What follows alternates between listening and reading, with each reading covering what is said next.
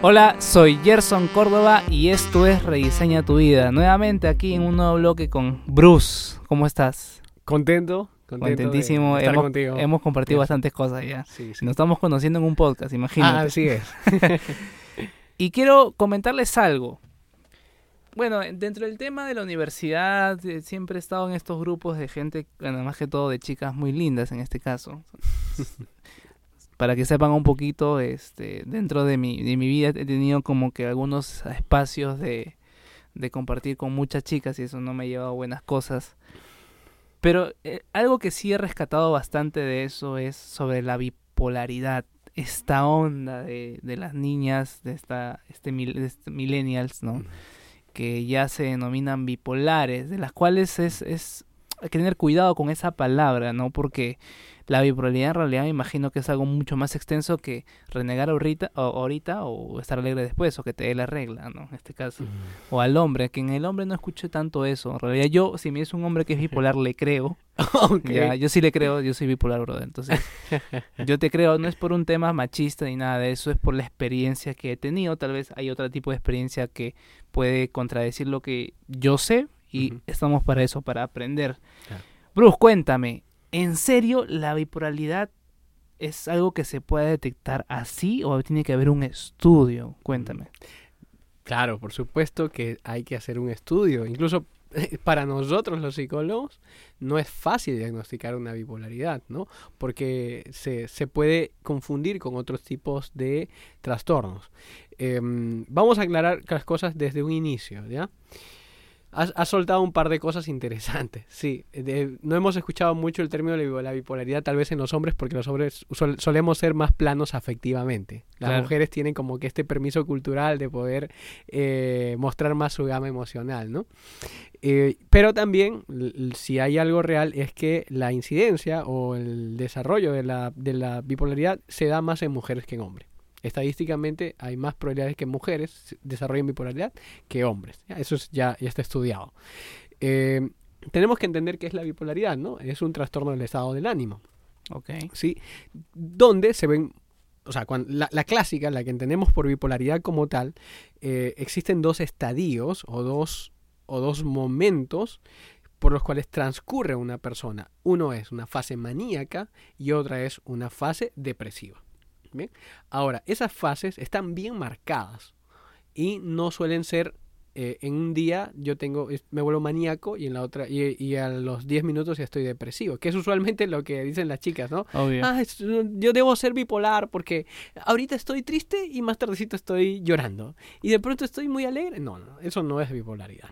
La bipolaridad es lo que te estoy señalando. O sea, es un trastorno del estado de ánimo que cumple una fase maníaca y una fase depresiva. Esa fase maníaca puede fácilmente durar un par de meses, como puede durar un par de semanas. Y la fase depresiva también. O sea, son bien marcados. Y no es que uno está encima, se superpone al otro. Uno comienza y luego termina y pasa a la otra, se activa la otra fase en ese largo periodo de tiempo. Entonces, si tú te das cuenta, es difícil que alguien pueda entrar dentro de esa, dentro de ese, eso que acabo de describir, ¿no? Como Claro. síntomas.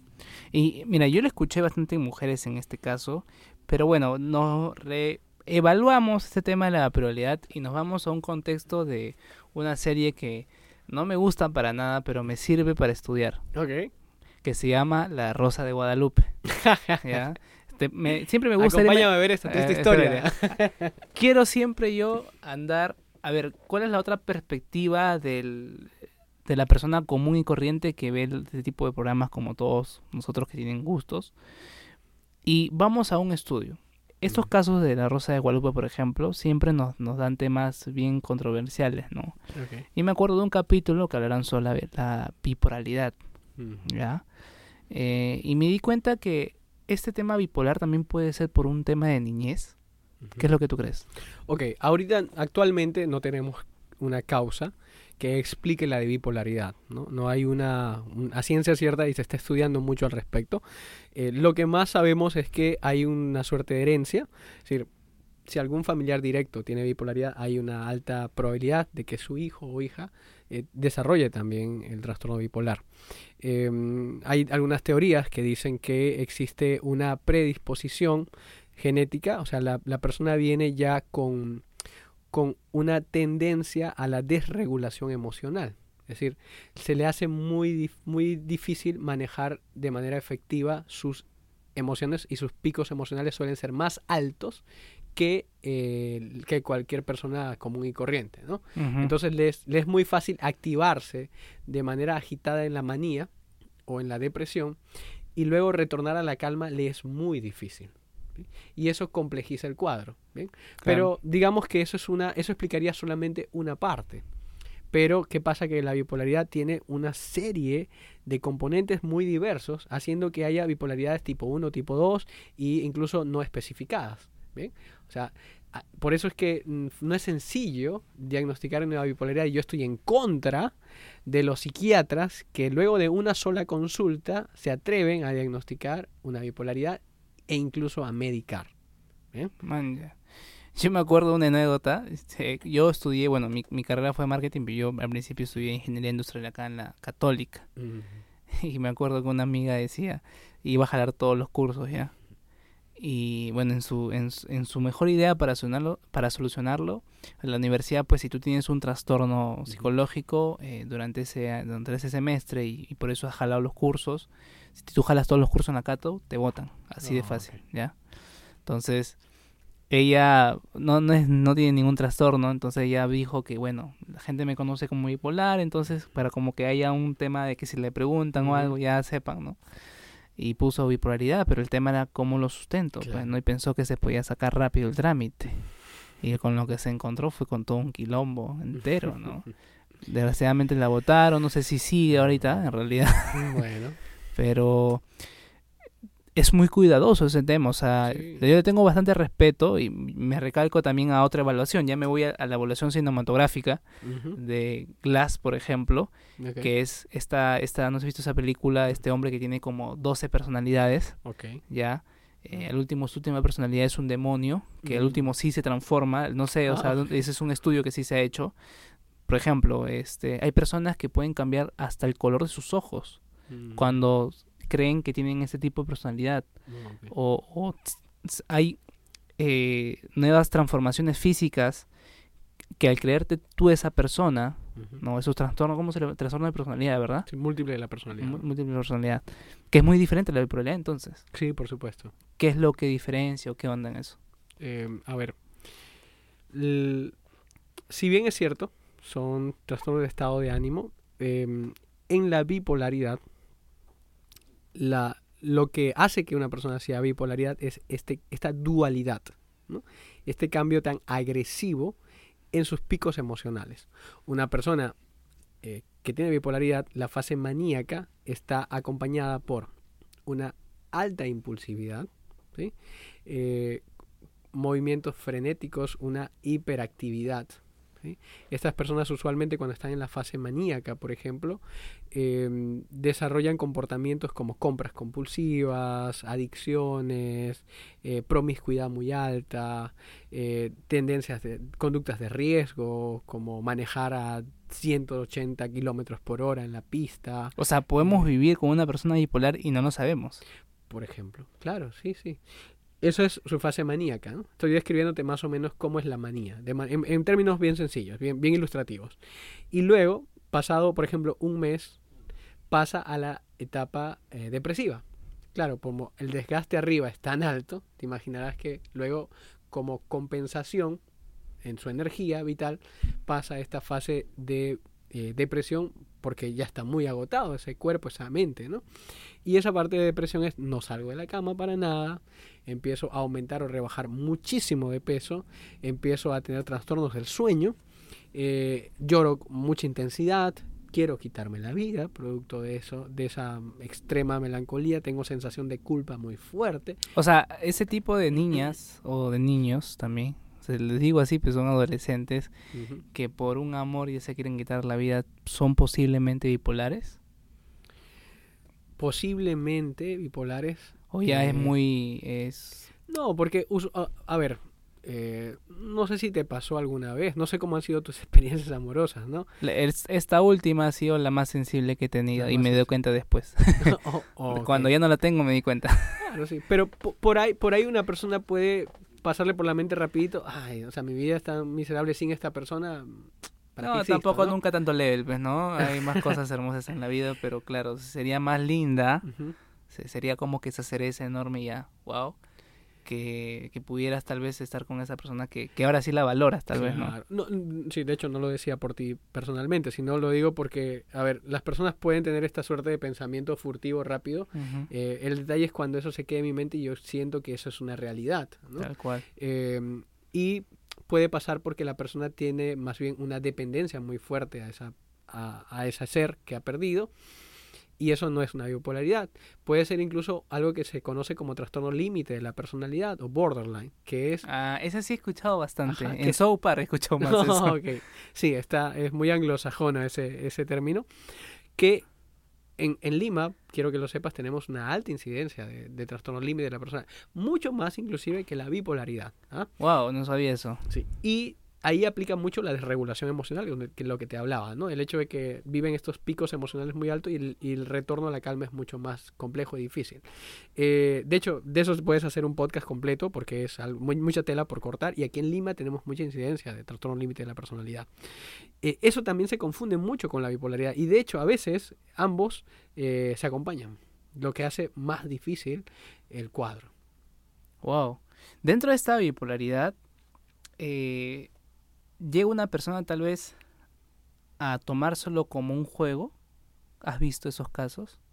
O sea, siendo bipolar y además tomándolo, co- O tomándoselo sea, como, un como juego. manipulación, para manipular. Sí, por supuesto, ¿no? Tenemos que entender que por esa razón, por ejemplo, es la que yo difícilmente soy muy reacio a dar diagnósticos, por ejemplo. Recuerdo mamás de pacientes que me dicen, pero ¿qué tiene mi hijo, doctor? ¿Qué tiene mi esposo, doctor? ¿Cuál es el trastorno? ¿Cuál es la enfermedad? Y yo respetuosamente le digo, yo, bueno, ¿para qué quieres esa información? Primero te pregunto, ¿no? Porque a veces es para clasificarlo, no, mi hijo es tal y cual. Entonces le meto una etiqueta y a ver, ¿no? las personas somos más que una etiqueta de salud mental. Ese es otro podcast que podemos hacer más adelante, también Sí, el tema de las etiquetas. Exacto. Yo no soy solamente un depresivo, ¿no? Claro. No soy un depresivo con dos patas, ¿no? ah. Eh, soy mucho más que un diagnóstico mental. Obvio. Entonces, yo quiero saber por qué la persona quiere saber y por qué también el paciente a veces lo quiere saber, porque sucede esto- este fenómeno que tú dices. Una vez que uno le dice al paciente, oye, tú tienes tal cosa, el paciente entonces dice, mamá, papá, soy tal. Y por lo tanto, chill en la casa. Chill, ¿no? en la casa. Yo he visto esto, y de hecho conozco un- una persona que tiene trastorno límite de la personalidad, un chico, por cierto, y pues en casa le permiten consumir eh, marihuana, eh, llevarse a, la- a- a la- a- a las enamoradas que quiera y poder eh, tener intimidad con ellas las veces que quiera, ¿no? Qué vida tan chévere, ¿no? Obvio. que Vive Ah. en libertinaje. Esa aparte, ¿no? Eh, ¿Y por qué? Porque se apoya de este, de este, de este diagnóstico que le han dado, y entonces está cómodo en esa situación. Entonces, Obvio. ¿sirvió para algo el diagnóstico? Yo creo que en ese caso, No, en realidad creo que lo querían saber solamente como para sacar ahí su partida. Exacto. Entonces, a veces sí, como tú dices, puede ser una forma de manipular a otras personas. Ahora, el manipular no invalida que tenga el diagnóstico. Sí. Claro, eso tienes mucha razón. Y también hay manipulación inconsciente, ¿tú crees? O sea, si es un niño que ve que si dice eso, dice, como que dice, oye, puedo manipular a mis papás con esto. Claro, eh, sí, de hecho se ve mucho más, ¿no? Cuando hay una ganancia secundaria, ¿no? A veces muchos mm, chicos se pueden enfermar para tener a su pareja al lado, ¿no? Ah, Sí. tal cual. O a tener papá que nunca está en casa, me enfermo, entonces papá, si yo me enfermo, entonces sí está pendiente. O sea, de entonces mí. nos podemos autoenfermar porque eso de manera eh, física, mentalmente, podemos generar esa enfermedad. Claro, lo que, lo que bien conocemos como enfermedades psicosomáticas, por ejemplo, o la hi- hipocondriasis, ¿no? Que entran dentro de los trastornos de, de ansiedad, por ejemplo. ¿sí? Man, ya. ¿Sí? Eh, he visto, bueno, en este caso me acuerdo cuando era adolescente y estaba en mi onda de tener relaciones, Ujú. eh, eh, uno se preocupa mucho si la pareja en, tu- en en este caso no se va a estar embarazada o no. Y en este caso cuando no viene la regla pues me asustó un montón de veces ya Eh, nos poníamos adolescentes a buscar información no Sí. porque ya te andaba el corazón como que ¿qué hago si soy papá me entiendes entonces me acuerdo que en este caso mi enamorada de ese entonces este vio información sobre embarazos eh, psicológicos. ¿Qué me podrías decir de eso? Sí existe. De hecho, es, es- es- es- forma parte de esta de esta manera que tenemos como seres humanos para eh, somatizar eh, algún anhelo fuerte, ¿sí? De, donde no lo hay, ¿no? Y suele ser una suerte de eh, conducta que desarrollo para mantener algún vínculo muy fuerte. O sea, el, el, la, el temor a la pérdida es tan grande, ¿sí? vivido para esa persona, que desarrolla ese, esa suerte de síntomas ansiosos, ¿no? ansiógenos, donde incluso le puede crecer el, el vientre, pues es, mira cómo qué complejo es nuestra mente que puede generar esos estados eh, y esos síntomas, ¿no? Eh, yo y eso va muy ligado con los trastornos de personalidad, porque así como eso genera, imagínate una persona que se cree, pues no sé, que, que es gringo, ¿no? Eh, puede cambiar los ojos de sus colores, tal vez. Mira, en verdad ahí yo tendría que decirte que no lo sé si te has dado cuenta te he podido responder muchas cosas, pero esas cosas en particular... No, y está bien, mejor así para estudiarlo después. Claro, de hecho, me, va a encantar que lo podamos conversar luego, si deseas, en otro podcast, ¿no? Eh, pero sí, lo, por ejemplo, el embarazo psicológico, de hecho me pasó una vez en consulta, tuve una persona, una mujer que, que desarrolló este cuadro y básicamente la ganancia ulterior, es decir, lo que disfrazaba eso era la, pérdida que, que, iba a tener si porque su pareja le había dicho, no, o sea, ¿para qué estamos en esta relación si no podemos tener un hijo? Man, ya, fue algo hardcore. ella dijo, no, ni loca lo pierdo, ¿no? Y bueno, y Ese mismo miedo, por ejemplo, una vez me pasó una, mejor lo que hice una conferencia y una alumna me habló de sus problemas. Yo le escuchaba, no le decía nada porque en este caso yo no puedo solucionar ese tema, pero sí me, me creo que algo que me quedó ahí te lo puedo consultar a ti y se lo puedo pasar en, este podcast. Por ejemplo, eh, ella perdió bastante hijos. Ok. Ok. El último hijo le nació con un tema físico de discapacidad mm. por algo dentro del embarazo, ¿no? Pero fue dentro del proceso del embarazo. Y ella, pero, o sea, ella tenía mucho miedo a perder ese hijo. O sea, estaba tan desilusionada por el tema de perder a varios, porque perdió como a cuatro. Recién el quinto le, le salió, se le podría decir así de una manera muy fría, ¿no? Sí, eh, pero todo este miedo causó este aspecto, ¿no?